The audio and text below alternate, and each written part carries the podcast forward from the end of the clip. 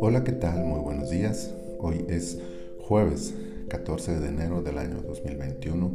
Estamos en la temporada 1, el episodio 12 de Un tiempo devocional en su reposo.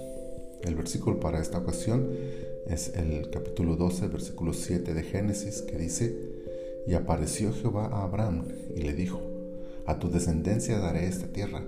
Y edificó allí un altar a Jehová, quien le había aparecido. Si hay algo que transforma la existencia humana, es su encuentro con lo divino. Pero tal como lo demuestra la historia de Abraham, es Dios quien se aparece al hombre. Es Dios quien lo busca y es Dios quien transforma la vida del hombre al acercarse al ser humano.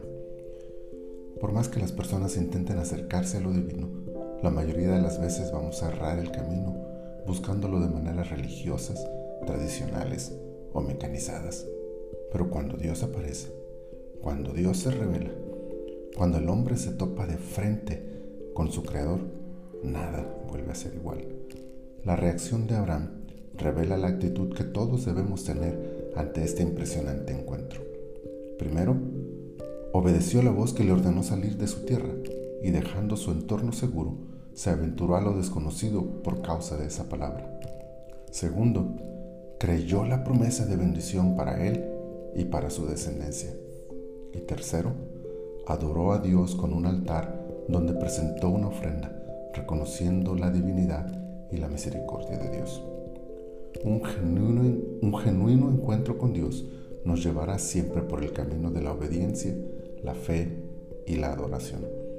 Llevará nuestras vidas por una senda desconocida quizá, como lo eran las tierras de Canaán para Abraham, pero no por ello inseguras, pues sabremos que Dios va con nosotros acrecentará nuestra fe paso a paso, experiencia tras experiencia, hasta convertir nuestra vida en poderosos ejemplos de fe para quienes vengan después de nosotros.